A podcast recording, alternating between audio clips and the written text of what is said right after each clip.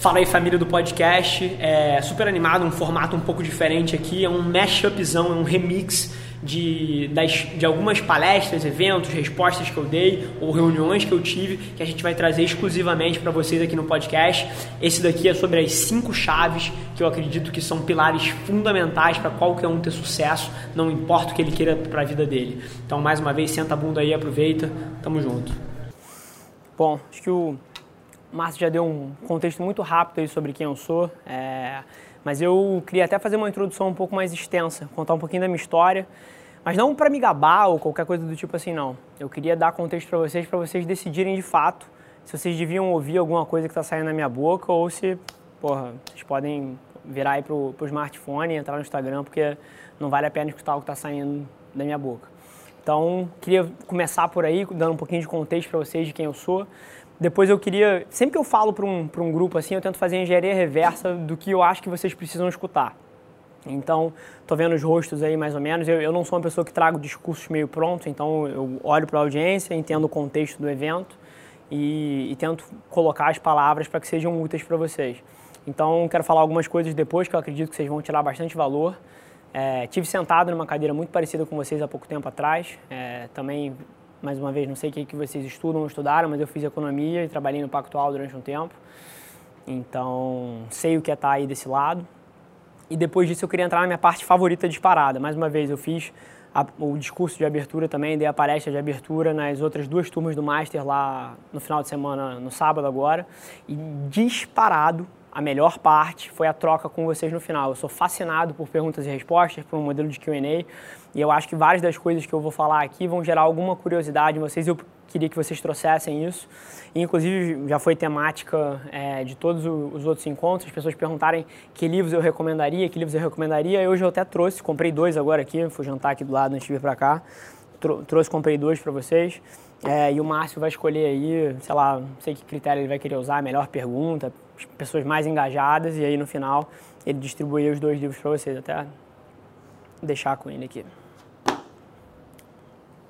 Show? Então, bom, é, começar dando um pouquinho de contexto para vocês, de onde eu vim se eu tenho alguma propriedade para falar para vocês. Nasci aqui no Rio de Janeiro, é, filho de mãe solteira, criado na casa dos meus avós, meus pais se separaram, era muito novo, é, sem grandes lustres, assim, nunca passei necessidade, pelo amor de Deus, longe disso. Acho que muita gente teve situações muito mais adversas crescendo do que eu, sempre tive conforto, morei na casa dos meus pais aí até os 12, 13, dos meus avós, até os 12, 13 anos com a minha mãe. É, estudei em boas escolas, sempre foi uma prioridade. Minha mãe sempre se virou para colocar comida em casa e para me dar a melhor educação possível. Nunca faltou nada. É, mas, falando de escola, é, sempre hackeei assim, o meu, a minha passagem pela escola. Nunca foi um aluno exemplar assim, de 9, 10 mas sempre tirei ali meu 7, meu 8, nunca fiz dever de casa, era aquele moleque que sentava no fundo da sala, zoava todo mundo, enfim. É, fui diagnosticado com déficit de atenção porra, no CA, simplesmente porque eu não sentava. Eu simplesmente não sentava, assim, eu fui alfabetizado em pé. A minha professora de CA sempre brinca, é, de vez em quando eu encontro com ela até hoje, ela diz que eu fui o único aluno que ela até hoje alfabetizou em pé, porque eu simplesmente não conseguia me concentrar, não conseguia sentar. É, então fui hackeando a minha passagem pela escola, mas, assim, sempre tive outras aptidões. Não vou dizer, tipo assim, a escola, o dever de casa não brilhava meu olho, mas eu sempre fiz outras coisas. Então, desde muito pequeno, vendia desenho nas festas de família. Então, desenhava umas coisas e oferecia para aquelas tias que tinham mais dinheiro para ver se eu ganhava uma grana. Porra, vendia card de Pokémon, depois Yu-Gi-Oh! Assim, sempre tentando ganhar uma grana por fora. Sempre tive esse lado meio vendedor. Eu lembro, eu morava num condomínio em São Conrado, que tinha uma puta de uma festa junina, mas que era proibido, isso eu devia ter uns 12 anos mais ou menos que era proibido vender bombinha, malvina, cabeção de negro, todas essas coisas são divertidas, não podia vender lá dentro. E eu passava, tipo assim, as semanas anteriores indo, assim, eu lembro que eu ia num lugar na, na Avenida Brasil, no Austin Luiz, que tinha uma puta casa de fogos, comprava um monte de coisa, revendia na festa junina, então sempre tive um pouco esse DNA é, comercial, DNA meio empreendedorzinho. E aí entrei na faculdade, depois disso, desastre total, eu acho que eu estudei no BMEC, eu, se não me engano, meu CR até o meio da faculdade foi tipo 4,5, um negócio assim, repeti mate um três vezes. E não porque eu era burro, mas porque eu era absurdamente desinteressado pela faculdade. Sempre gostei de trabalhar. Então, desde o primeiro período e até antes, quando eu tinha 16 anos, é, já fazia alguma, alguns expedientes no, no business do meu padrasto. Minha mãe se casou de novo com um cara que tinha um negócio. E, pô, um negócio super pujante. Eu lembro quando eu tinha uns 16, 17 anos, de vez em quando eu ia lá, participava das feiras e tal. A empresa tinha 150 funcionários, faturamento expressivo, enfim. Era um lugar super interessante de estar. Eu me achava o máximo estando ali dentro. É, eu era o filho do chefe, né? Então, tipo, participava das reuniões, tinha contato. Eu lembro que vocês que gostam de finanças, pô, participei com um de um M&A quando eu tinha, sei lá, 17 anos. Fui a todas as reuniões, assim, vi tudo, não entendia porra nenhuma. Mas, mas vi tudo, né? Participei do, do processo inteiro. Foi super enriquecedor e eu adorava aquilo ali. E aí entrei na faculdade, pô, estagiei em vários lugares, desde PG, Ambev, White Martins, próprio BTG, antes de trabalhar lá. Estagiei numa porrada de lugar. E eu sempre vi, inclusive na empresa da minha família também, de uma maneira mais séria, mas eu sempre vi a faculdade meio que como um empecilho. Tipo assim, queria sair dali o mais rápido possível para ir trabalhar. Até que chegou na metade da faculdade e eu precisava me formar. Tipo assim, estava cheio de matéria atrasada, já arriscando perder período e me formar em 4,5, 5, enfim, para frente. E aí virou uma chavinha que eu precisava levar a faculdade a sério se eu quisesse de fato poder me dedicar ao trabalho. E aí foi isso que eu fiz na segunda metade da faculdade, porra, CR, se eu não me engano, acima de 9. É, aniquilei todas as matérias, mas porque queria tirar aquele negócio da frente. E aí, pô, fui pro BTG, né? É, tava trabalhando no BTG, até uma história super, super engraçada. Eu era fascinado pela ideia de ser analista. Eu queria trabalhar ou em buy side, ou em research, ou em private equity. Então, queria a parte de análise de empresa, queria ser do front. E eu estava no back, eu estava fazendo a parte de consolidação de demonstrativo financeiro. A BTG tinha acabado de fazer a abertura de capital na época. E eu trabalhava na área que consolidava as informações financeiras do banco todo, era um dos analistas lá. E eu tinha algumas empresas debaixo do meu guarda-chuva, eu fazia a contabilidade delas, integrava junto dos outros resultados e a gente emitia os relatórios para o mercado financeiro, né? Para os investidores. E, porra, aprendi pra caralho ali. Em três meses, quatro meses, eu aprendo as coisas muito rápido. Então, durante esse período aprendi muito, mas, sabe, depois eu comecei a querer mudar de área. E eu sempre fui um cara muito extrovertido, muito falante, assim, um cara que chamam de comercial. Fiz muito networking dentro do banco. E muito cedo eu fiz o networking com as áreas que eu queria. Eu chamava os caras para tomar café comigo todos os dias, almoçava com os caras. Até recomendo a vocês, se vocês entrarem em alguma casa, vocês praticarem essas coisas, porque abre muita porta. E aí abriu uma vaga na área que eu queria, me fiz, não abriram nenhum processo seletivo, me fizeram um convite direto. E aí eu levei para minha chefe na época ela não deixou, ela precisava de mim ali. Eu, porra, bacana, mas paciência, tô aqui pagando meu pedágio, faz sentido, o principal é o banco mesmo, vou ter que me adaptar. Continuei lá, depois de um tempo, mais uns meses, abriu outra vaga, convite direto de novo. Mais uma vez, ela precisava de mim, não dava, eu comecei a sentir que eu não ia sair dali é, ia acabar ficando preso, meti o pé. E meti o pé com a minha capa de super-homem, né? Tipo, nunca nada tinha dado errado na minha vida. Na hora que eu precisei estudar para passar sem, sem ficar nenhum período, porra, meti a cara, estudei, passei, peguei sempre os estágios que eu queria, sempre nas áreas que eu queria, todo mundo me achava inteligente. Então, assim, para mim não passava pela minha cabeça a hipótese de que eu não ia conseguir entrar na Dynamo, na Esquadra ou onde quer que eu quisesse trabalhar. Que eu só queria as casas de Value Investing, é, que é a teoria que eu, que eu gostava de estudar na época. E aí fiquei oito meses fazendo entrevista na porrada de lugar e não consegui me alocar em lugar nenhum. Até sempre brinco com o CEO da ProSic, com o Gentil, que se a ProSic existisse, talvez a minha vida tivesse tomado um rumo diferente. É, até gosto muito do rumo que ela tomou, graças a Deus que a ProSic não existia. Mas fiquei oito meses fora do mercado de trabalho e aquela empresa que era pujante da minha família começou a ter muito problema já, já estava tendo problema há alguns anos e eu estava me sentindo inútil em casa. Essa era a verdade. Eu estava me sentindo, pô, bacana, eu tava estudando para o CFA, estava lendo uma porrada de livro, enfim, mas estava faltando dinheiro em casa. A empresa estava de fato com muito problema. E aí fui ajudar na empresa. E eu lembro, é muito claro para mim a, a, imagem do antes e do pós. Assim, quando eu trabalhei lá pela primeira vez, para vocês terem uma ideia, o espaço da empresa, o espaço físico onde ficavam os escritórios, os funcionários, o laboratório, a parte de produção mecânica, eletrônica, uma empresa de tecnologia, era mais ou menos umas 16 vezes esse quadrado aqui. Então você imagina um puta de um escritório com um puta laboratório, uma porrada de gente. É, era um lugar super pujante, eu adorava estar ali, me sentia assim, pô, tô no centro, num antro de tecnologia, um centro de inovação e o cacete. Quando eu voltei, esses 5, 6 anos depois, cara, tava tudo diferente. A, a empresa inteira estava alocada só num lugar mais ou menos do tamanho dessa sala aqui. Então o resto tudo vazio assim, mesa vazia, cadeira rasgada, não tinha dinheiro para consertar a infiltração, então vocês imaginam, tipo, a parede deformada com aquela, com aquela parte amarela caindo, então um cenário muito adverso mesmo, não tinha dinheiro para nada. Vocês aqui que têm a, audácia de estar num curso de finanças deveriam entender, pelo menos, tipo assim, a empresa estava com 3 milhões de faturamento na época e a gente tinha acumulado ao longo dos últimos três anos que eu não estava lá 3 milhões e meio de dívida. Para qualquer um que entende qualquer coisa de finanças, sabe que é impossível você pagar os juros quanto mais o principal, nos juros brasileiros. Então era uma situação muito difícil e entrei lá com a minha competência financeira, né? Comecei pelas finanças, reestruturando dívida com fornecedor, reestruturando dívida com banco, organizando as operações, cortando custo, enfim, tudo que eu sabia na época. Mas muito engraçado, muito cedo, eu percebi que aquilo não ia ser suficiente é, por mais eficaz que a administração financeira e operacional de uma empresa seja, com o rombo que tinha sido feito antes, era impossível sair daquela situação. Então, eu que tinha um background de finanças, de operações, precisei começar a olhar para as vendas. Eu precisava aumentar o top line para poder pagar o que a gente tinha nas costas. E aí fui me meter com marketing e vendas. E aí comecei a estudar, comecei a ler. E muito cedo eu percebi, lendo e procurando as deficiências da operação, que o meu time de vendas era uma merda, assim, um cu. Não, não tinham treinamento, não sabiam o que faziam, não conheciam o produto, não conheciam a operação dos clientes, não sabiam aonde o que a gente vendia se encaixava nos clientes. E foi esse gap que eu fui preencher. E o meu padrasto conhecia muito de mercado, muito mesmo, mas ele era uma pessoa só. Então, o que eu pensei? Eu olhei para o time de vendas, que na época eu tinha duas, três pessoas, e falei assim, cara, eu vou sugar tudo que o meu padrasto sabe, até para eu aprender, porque eu tenho um background de finanças, não sou engenheiro, não sei da parte técnica. Vou aprender, vou traduzir esse material inteiro num material para treinar meu, minha equipe interna. Não em produto, como é que o produto funciona, mas eu, eu, eu sempre entendi que a maneira correta era você treinar o seu time para eles saberem aonde eles podem ajudar o cliente. Então, as qualidades e, a, e as características do produto era quase que uma consequência. Então criei esse material inteiro, treinei o meu time de vendas e soltei eles, eles na rua. Dois, três meses aí para dentro, os resultados melhoraram muito. É, as vendas da empresa subiram aí 10, 15%, se você fosse analisar elas, né? Tipo assim, pô, super legal. Quem é que não quer crescer 15% no ano? Brasil inteiro em crise, mas não era suficiente. Então, tipo assim, muito cedo joguei isso para frente e falei, cara, também não dá. Não é assim.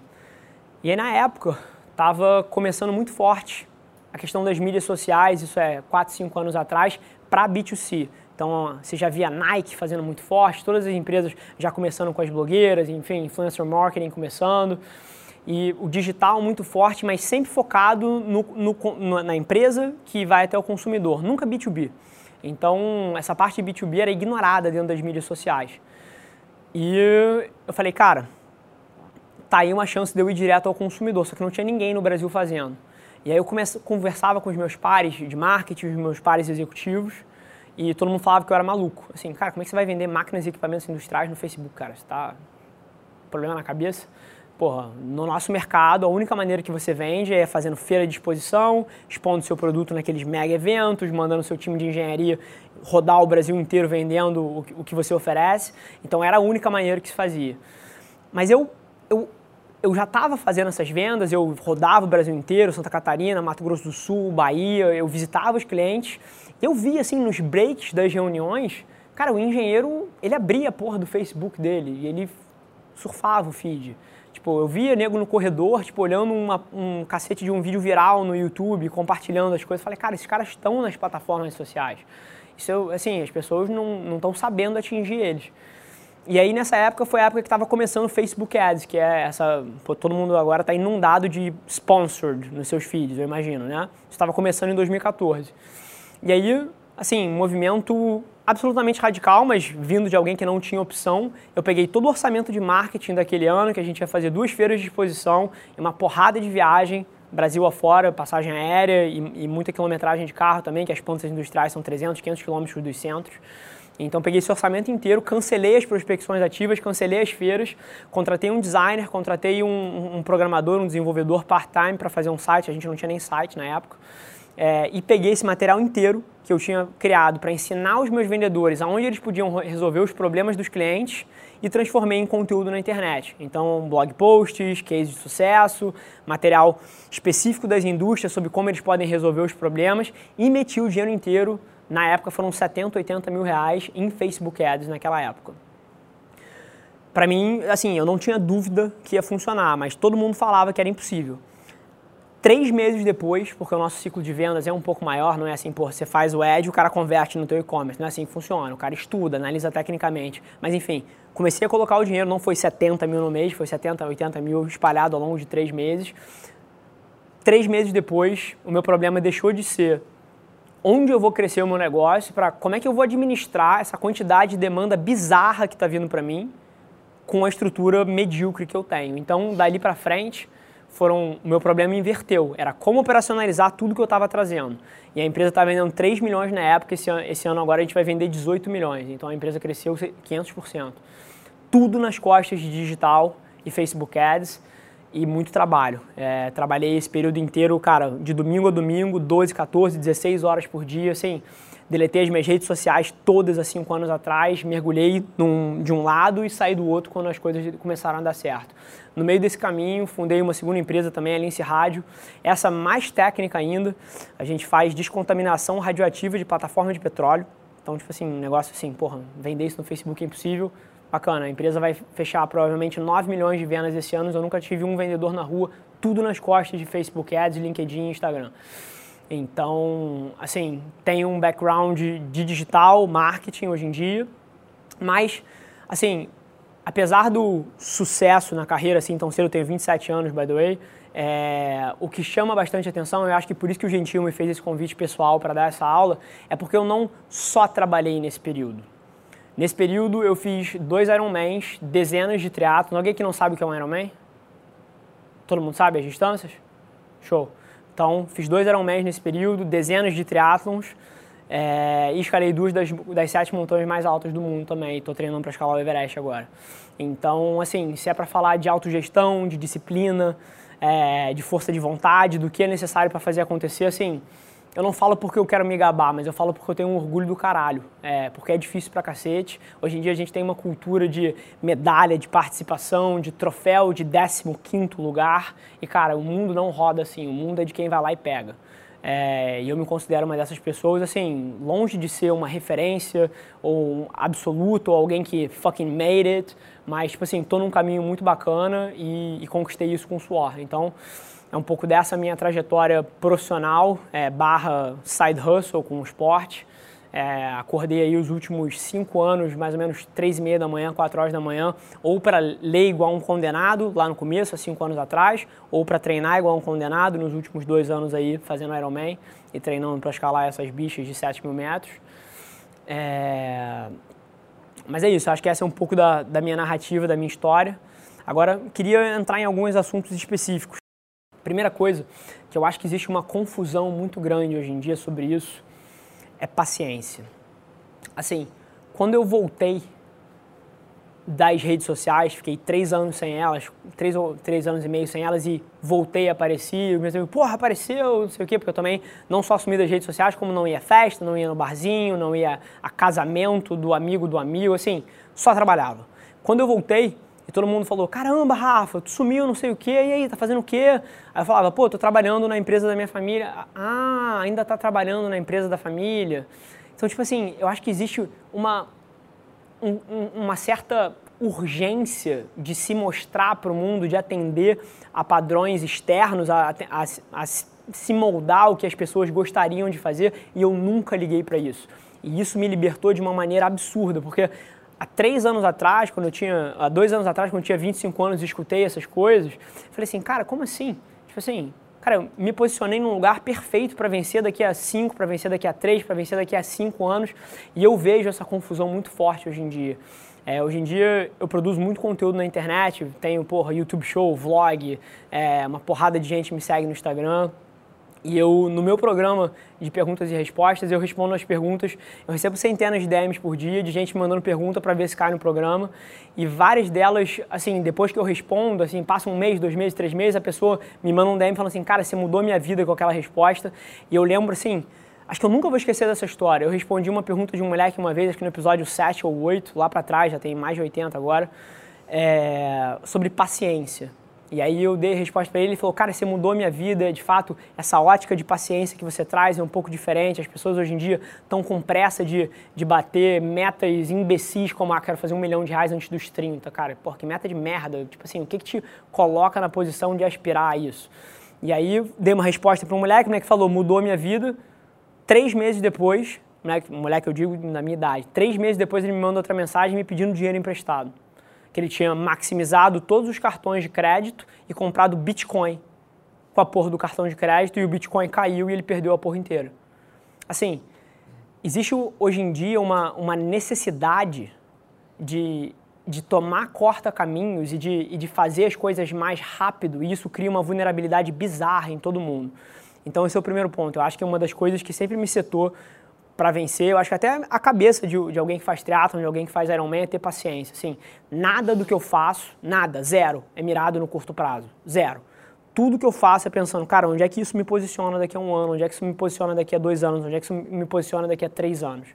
E eu acho que isso se traduz não só no Ironman, mas em outras coisas da minha vida. Assim, a meta de escalar o Everest, cara, é um projeto de quatro anos, onde eu treino todos os dias, de segunda a domingo Assim, eu te pergunto, que meta você tem para cinco anos aqui na frente que você executa todos os dias no micro dela?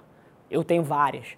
Então eu acho que isso faz muita diferença, porque a maioria das pessoas tem a ilusão que vai ler um livro e a vida muda, que vai conseguir aquele job e a vida muda, que vai ganhar aquela promoção e a vida muda. Porra nenhuma. A vida é construída a cada micro momento, a cada micro decisão e todos os dias eu vejo várias pessoas que dizem que querem alguma coisa, mas as ações do dia a dia delas mapeiam para uma parada totalmente diferente. Então essa é a primeira coisa, paciência. Segunda lição que eu acho que eu tirei para mim e eu queria muito compartilhar com vocês e eu acho que mais uma vez é um termo que é usado da maneira errada, é humildade. Assim, humildade para mim não é assim, eu falar baixo, eu não falar das minhas vitórias, eu não falar é, do que eu acho que eu sou bom, eu manter isso para mim, eu acho que isso não tem nada de humildade, eu acho que isso é timidez. Humildade para mim é pela ótica de você entender que as coisas nunca vão acontecer da maneira que você gostaria, que você é um pedacinho, bicho, desse tamanho aqui, numa máquina gigante chamada mundo. Desse tamanho. Menor que isso, talvez. E mesmo assim, todos os dias, vocês e uma porrada de gente faz as coisas com a expectativa que as coisas se desenrolam de uma certa forma. Você vai para a entrevista, assim, querendo muito que aquilo ali, e mais uma vez, nada errado em sonhar, nada errado em, em, em desejar que as coisas aconteçam, mas é um mindset muito mais interessante para vocês, para vocês manterem a motivação do, e a disciplina ao longo do prazo, vocês entenderem que 99% das vezes as coisas não vão acontecer da maneira que vocês gostariam. E eu acho que é isso, por exemplo, que me torna um vendedor tão bom. Porque eu faço 37 calls de venda e em nenhum deles eu espero fechar um negócio. Eu entro ali com a cabeça de entender se ali tem alguma sinergia, se eu consigo ajudar o cara. Assim, eu não entro ali com uma pré-agenda querendo que aquilo vá numa direção específica. Porque na hora que você faz isso, não só numa venda, mas na vida, na hora que você entra numa sala com uma agenda pré-programada, com um desejo que as coisas acontecessem da maneira que você gostaria, você está criando vulnerabilidade para você. Porque frustração é o que tira a sua motivação no longo prazo. Deixa eu te contar como é que eu enxergo a frustração. Frustração é o gap entre a sua expectativa e a realidade da forma que as coisas se desenrolam. Esse gap aqui chama frustração. E todos os dias as pessoas são entitled e elas acham que as coisas deveriam rodar da maneira que elas gostariam e elas se frustram e perdem um pouquinho de motivação. E se frustram e perdem um pouquinho de motivação. Então a minha tese é zero expectativas. Eu tenho zero expectativas. Eu escalei o Aconcagua agora em dezembro. É, uma, é, é a maior montanha do mundo fora do Himalaia, fora da cordilheira do Everest. Assim, investi uma grana preta para fazer a viagem. É uma viagem que exige uma logística fodida. São 20 dias de viagem, perdi 20 dias de trabalho. E tipo assim, a minha expectativa de chegar ao cume era zero. Zero. E pode parecer bizarro para vocês, mas eu juro que eu me coloquei ao longo dos anos nessa posição e isso me dá uma velocidade incrível. Porque, bacana, eu, fui, eu consegui. Mas se eu não tivesse conseguido, eu não ia ter esse gap. Porque eu fui pensando que o que acontecesse era bom o suficiente. Porque eu acredito numa tese que é você dar o seu melhor aonde você está com o que você tem. Então eu não tenho esse gap. Então isso para mim é humildade, é você entender que o mundo não roda no seu script e que a maioria esmagadora das vezes as coisas não vão acontecer da maneira que você gostaria. A terceira coisa que eu queria falar é otimismo. Assim, sinceramente, eu me considero a pessoa mais otimista do mundo. Mas não é otimista a um ponto de vista assim, ah, ele é assim, delusional, ele é maluco, ele não enxerga a realidade. Não, não tem nada a ver com isso. Otimismo para mim é um exemplo bobo aqui, tá falando até com o João ali que me acompanha o dia inteiro. Tipo assim, eu me mudei há pouco tempo de novo e a casa ainda tá meio sem estrutura, tá sem gás, tá sem comida, enfim, eu tô pedindo aquela, aquela comida congelada live up que as blogueiras comem, enfim, e acabou no domingo. E aí hoje eu acordei, só tinha uma banana dentro de casa. Uma banana. E aí, tipo assim, em vez de eu olhar para aquele negócio e falar assim, caralho, só tem uma banana, que merda. Tipo assim, o meu default, o meu padrão é olhar, caralho, tem uma banana, graças a Deus que tem alguma coisa. Então, eu acho que vários de vocês, e, e assim, sem querer falar vocês, mas assim, 90% das pessoas que eu converso, cara, olham para esse tipo de situação e só veem o negativo. É aquele puta clichê, mas por trás de todo clichê tem uma verdade, tipo, copo cheio, copo meio vazio, isso é real. Assim, todos os dias, eu acho que até conectando com outro tema aí, que é perspectiva, eu acho que falta perspectiva nas pessoas. Juro por Deus. Eu acho que falta gratidão, perspectiva. Várias das pessoas que eu escuto reclamando dia sim, dia não, da forma como a vida está indo, da forma como as coisas estão acontecendo, se você tirasse tudo que elas têm, cara, elas dariam a vida para estar tá sentadas onde elas estão. Mas falta perspectiva. Falta elas entenderem que a gente nasceu no sétimo país mais rico, mais rico do mundo, porra, que tem seus problemas, é óbvio. Mas, cara, vai no interior da Tanzânia para você ver o que é problema. Você não quer se comparar com outro, outro país, cara? Volta ao tempo dos seus avós, ao tempo dos seus bisavós e se pergunta se agora não é melhor. Na época deles, se eles tivessem um chefe ruim, se a sua avó tivesse tido um marido ruim que traiu ela e se separou, ela não casava de novo. Pô, uma mulher que já casou separada, nunca mais vai casar. Mesma coisa, oportunidade profissional. Antigamente você tinha vários gatekeepers, você só conseguia ser bem sucedido na, na profissão se você fizesse por uma carreira de 30 anos e, e beijasse a bunda das pessoas certas e, e sempre abaixasse a cabeça. E hoje em dia não é assim, a internet mudou esse jogo. Hoje em dia, tipo assim, se você quiser de fato adquirir conhecimento, se relacionar com uma porrada de gente para fazer networking e abrir as portas. Está na tua mão. Só não faz quem quer. Então, eu acho que falta perspectiva do tamanho da oportunidade que existe hoje em dia. Então, para mim é uma questão de otimismo. Assim, literalmente, quando eu voltei para a empresa e tinha aquela situação negra, tipo assim, eu nunca me senti mal. Eu sempre olhei, tipo assim, para o próximo. O que, que eu vou fazer a partir. Isso aqui está dado, é dado. Eu não posso mudar isso aqui. Qual é o bright side? O que, que eu olho para frente? O que, que eu vou fazer? Então, eu acho que esse é um mindset. Então, assim, eu literalmente acredito que otimismo é uma estratégia. Assim, as pessoas entram muito nas nuances, porra, assim, trazendo para o contexto de vocês, pô, valuation, precificar isso aqui, estratégia de marketing, estratégia de vendas. Cara, eu acredito profundamente que otimismo é uma estratégia. E assim, eu vejo várias pessoas que ignoram isso ao longo das vidas inteiras delas. E falando de vida inteira, outra coisa que eu aprendi, e, e mais uma vez, a maioria de vocês olha para isso aqui e tira as lições totalmente erradas. Falando de felicidade agora. Todos os dias, milhões de pessoas deitam na porra da cama, sentam no sofá e falam assim: ah, eu adoraria ser isso, eu adoraria ser aquilo, eu adoraria ter essa profissão, eu adoraria fazer aquilo. E tipo assim, estão definindo metas totalmente arbitrárias e subjetivas. A partir de um resultado que elas acham que elas querem. Mas assim, para mim sempre foi muito óbvio que você precisa otimizar a sua vida não para o resultado. Eu acho que isso é uma coisa que se ensinam assim e que é radicalmente errado. Você precisa otimizar a sua vida para a vida que você quer levar.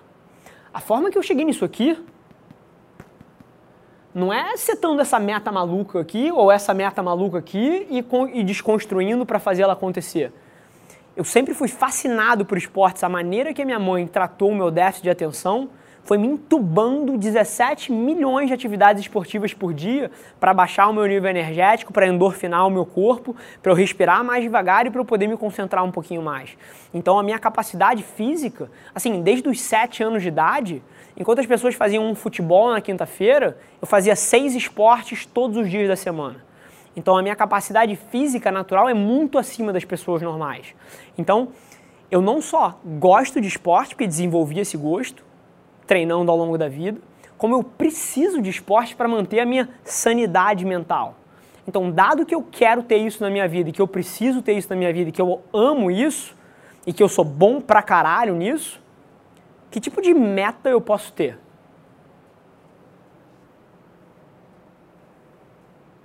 Eu não setei isso aqui sentado na cadeira e pensando, porra, adoraria ter uma medalha do Iron. Cara, eu acho que ia tirar uma onda com os meus amigos. Não. Eu vi qual era a rotina que eu queria viver de segunda a domingo, que é fazer esporte, cara, duas, três horas por dia.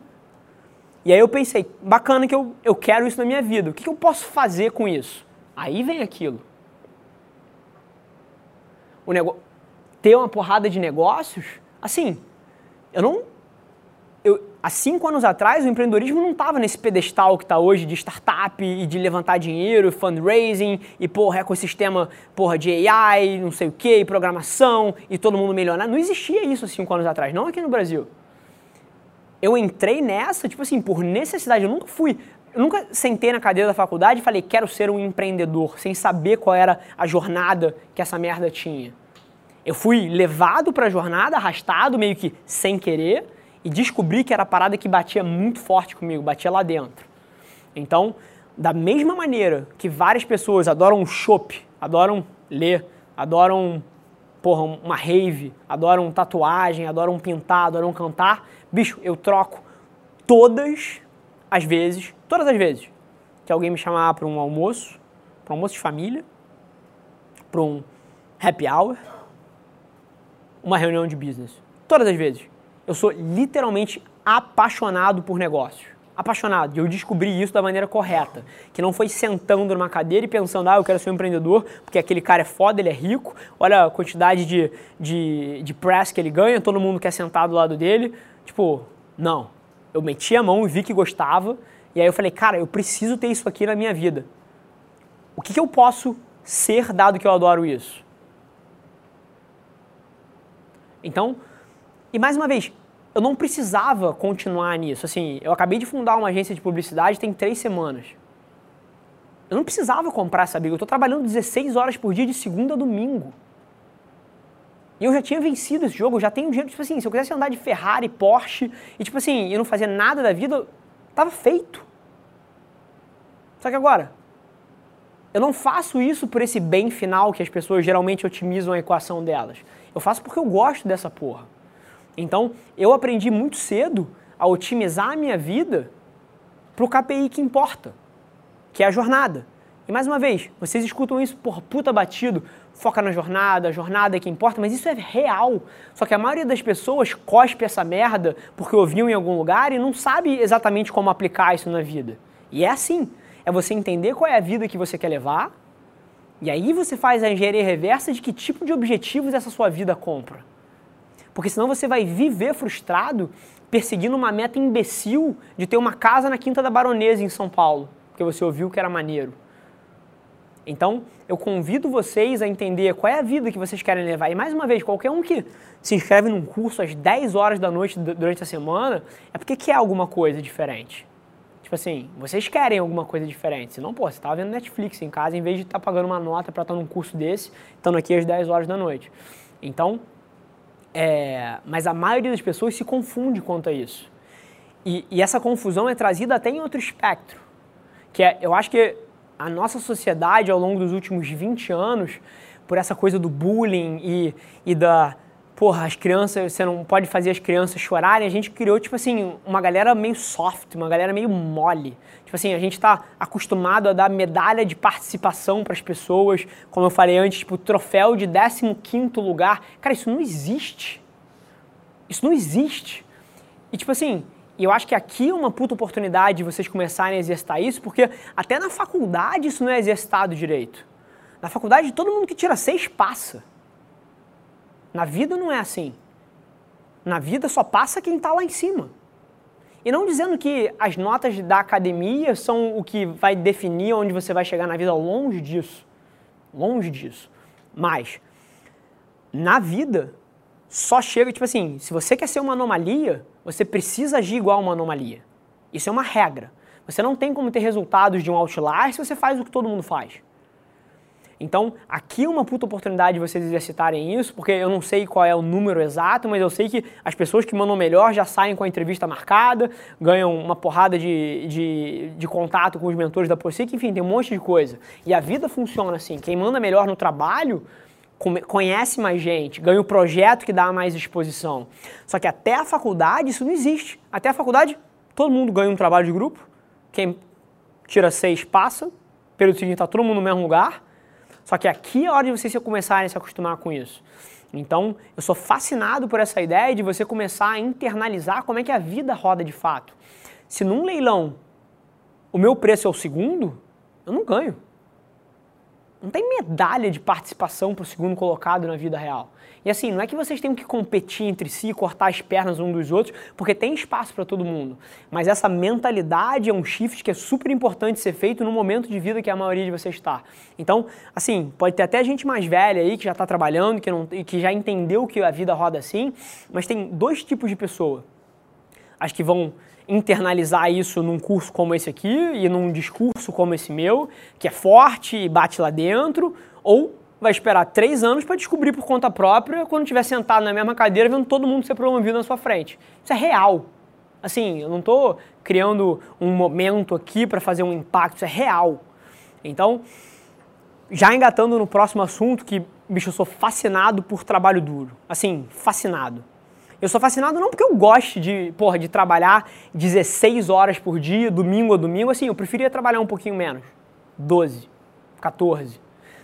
Mas o grande lance é que eu aprendi muito cedo que a gente não controla a maioria das coisas que a gente acha que a gente controla. A gente não controla que o cliente goste de você, assim, tenha rapport com você. Você não controla o chefe que você vai ter na vaga que você vai entrar. Você não controla a mudança de estrutura que rola em cima de você e abre um buraco ou não abre um buraco.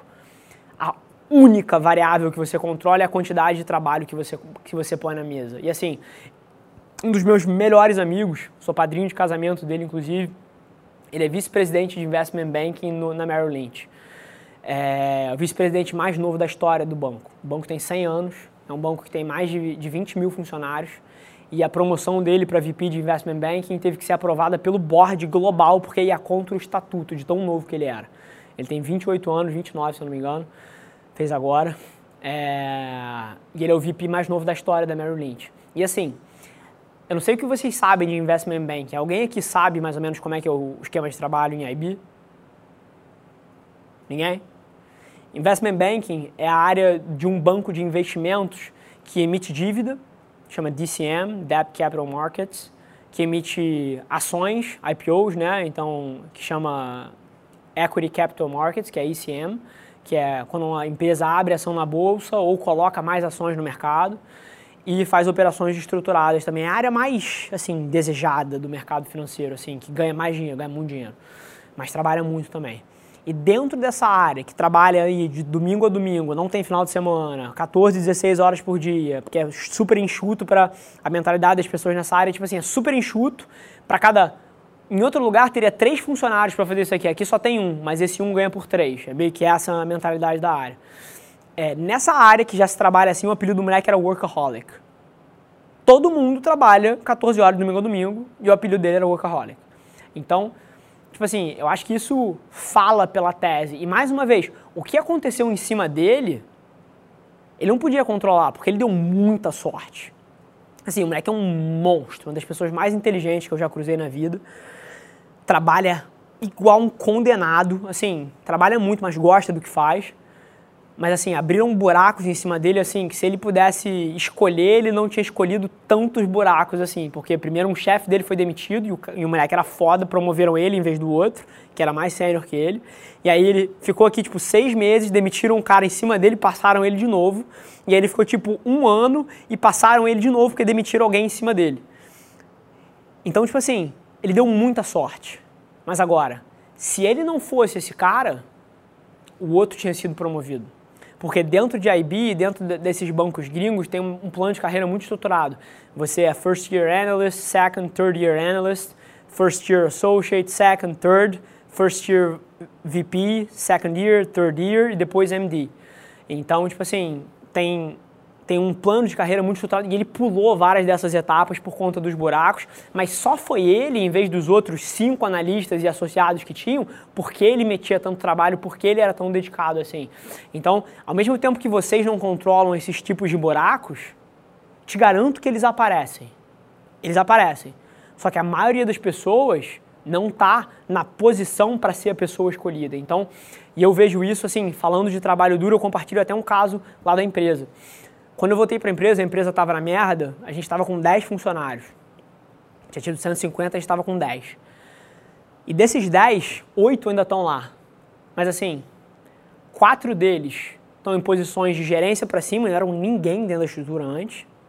E quatro deles estão fazendo exatamente, exatamente as mesmas coisas que faziam há quatro anos atrás. Assim, ganharam dissídio de aumento. Assim, não é que sejam pessoas ruins, que sejam seres humanos ruins, mas assim, não se dedicaram à medida que quando os buracos aparecessem e eu enxergasse que eu podia confiar na pessoa para colocar naquela posição. Porque você sabe o que acontece quando abre um buraco em cima? O gestor, estou falando pela minha ótica e de todos os gestores que eu conheço, ele olha, ele olha para o pool de gente que está no time dele e fala assim: dá para promover alguém aqui?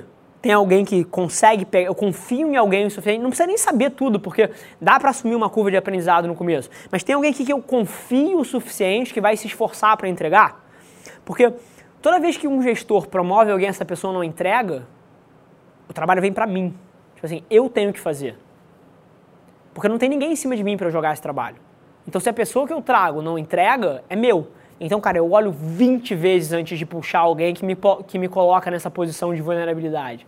Então, o que, que acontece? Eu olho pro meu pool. Tá falando isso hoje com o time lá. Porque a gente veio de três funcionários na agência para 20 em três semanas.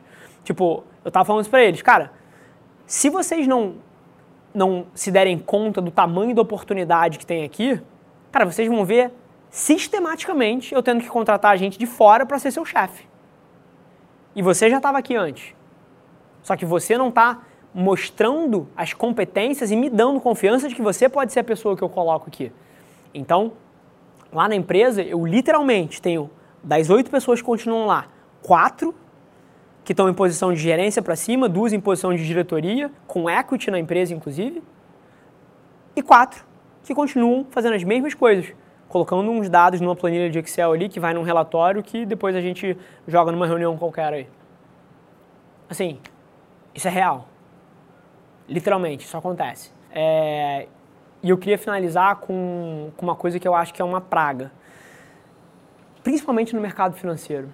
Assim, eu conheço muita gente no mercado, tenho vários amigos no mercado, e várias dessas pessoas, elas mapeiam a maioria das suas decisões para a forma que os outros vão enxergar elas. Então, tipo assim, você não que você precise se vestir mal, mas você escolhe uma camisa não porque você gosta da camisa, mas porque você você quer look the part. Você quer tipo assim chamar atenção naquele ecossistema.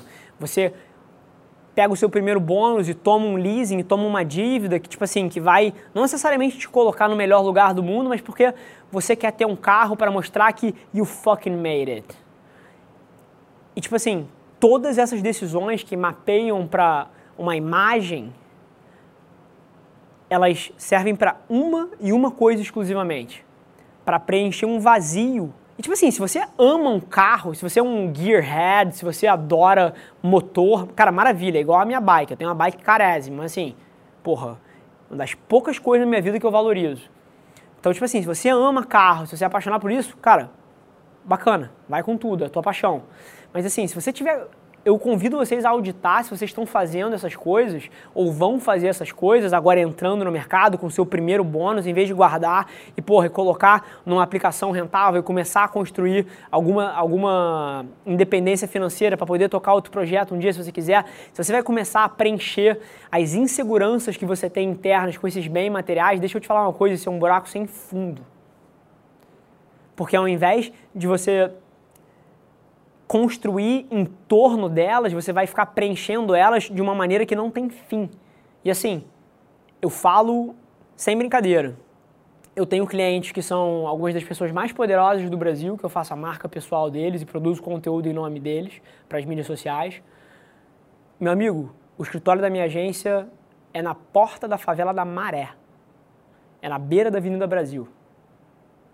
Porque eu incubei ela dentro de um prédio que eu já tinha. Assim, eu não pego aquele escritório chique né, no Leblon ou no Le Monde, na Barra, só para tipo cobrir uma insegurança que eu tenho aqui dentro. Tipo assim, eu só garanto que eu sou bom o suficiente para que eu não precise dessa imagem, para que os meus resultados falem por ele só. Então, esse é o convite que eu falo, falo para vocês.